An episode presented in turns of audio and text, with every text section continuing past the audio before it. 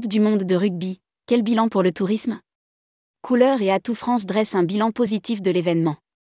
Un mois tout juste après la victoire de l'Afrique du Sud, le groupe Couleur dresse le bilan de sa compétition.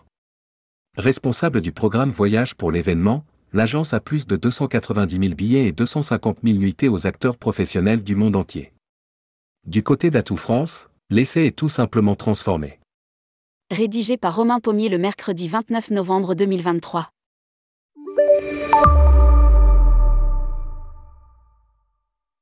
Il y a un peu plus d'un mois, la France du rugby séchait les larmes suite à la défaite en demi-finale de sa Coupe du Monde. Si le 15 du coq n'a toujours pas d'étoile sur son maillot, une trentaine de Français sont malgré tout heureux de ces 51 jours intenses.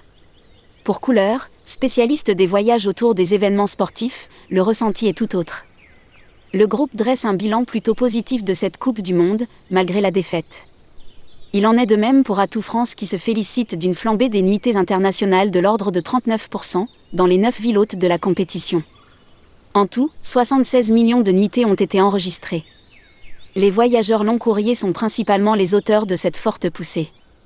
Les séjours ont été particulièrement longs puisqu'ils ont été en moyenne de 13 jours pour les Argentins et 15 jours pour les Australiens.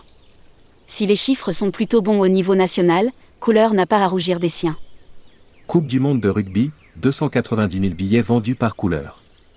En tout, plus de 2,4 millions de spectateurs ont assisté à l'événement, contre 1,7 million en 2019 au Japon, d'après le site Sport et Tourisme. Sur ce chiffre, près de 600 000 personnes sont venues de l'étranger, dont 45% d'Angleterre. Couleur s'est justement occupé d'une partie de ses supporters. L'agence avait été agréée. Comme responsable du programme Voyage, par World Rugby et France 2023, nous serons détenteurs des droits commerciaux du programme Voyage nous expliquait David Chevalier en février 2020. En résumé, Couleur était en charge de packager des séjours pour faire découvrir la France aux fans de rugby se déplaçant du monde entier dans le cadre de l'événement. En tout, les 65 agences agréées auprès de Couleur ont vendu plus de 290 000 billets, soit quasiment deux fois plus que pour la dernière édition au Japon en 2019 et 250 000 nuitées. À lire, Coupe du monde de rugby, les acteurs du tourisme à la fête.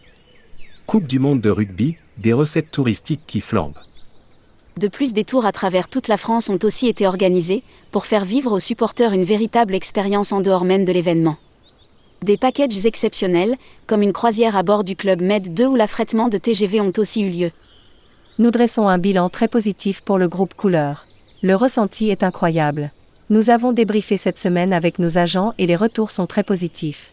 Les supporters ont su apprécier notre accueil, notre gastronomie, l'ambiance dans les stades, etc. Les quatre ans de travail qui ont commencé en plein Covid et qui nous ont rappelé que la fête, la passion, le sport étaient une valeur essentielle de notre société. Je pense que le rugby est passé dans une autre dimension et toute notre équipe est fière d'avoir participé à cela. A résumé David Chevalier, président fondateur du groupe Couleur. Des expériences et séjours qui ont entraîné une forte hausse des recettes touristiques, d'après Atout France. Sur les neuf premiers mois de l'année, les voyageurs ont dépensé plus de 50,4 milliards d'euros sur le territoire français, en hausse de plus 11,6% par rapport à l'année dernière et de plus 12,4% par rapport à 2019. Sur le seul mois de septembre 2023 a généré 6,2 milliards d'euros de retombées internationales dans les caisses de la France. Fort de cette réussite, le groupe Couleur va dupliquer sa banque d'expérience créée dans le cadre de la Coupe du Monde 2023 pour les Jeux Olympiques, en partenariat avec En Location. Une fois la page de l'événement refermée, l'agence va se tourner sur le tournoi des Six Nations 2024 et travaille déjà sur la Coupe du Monde 2027 en Australie.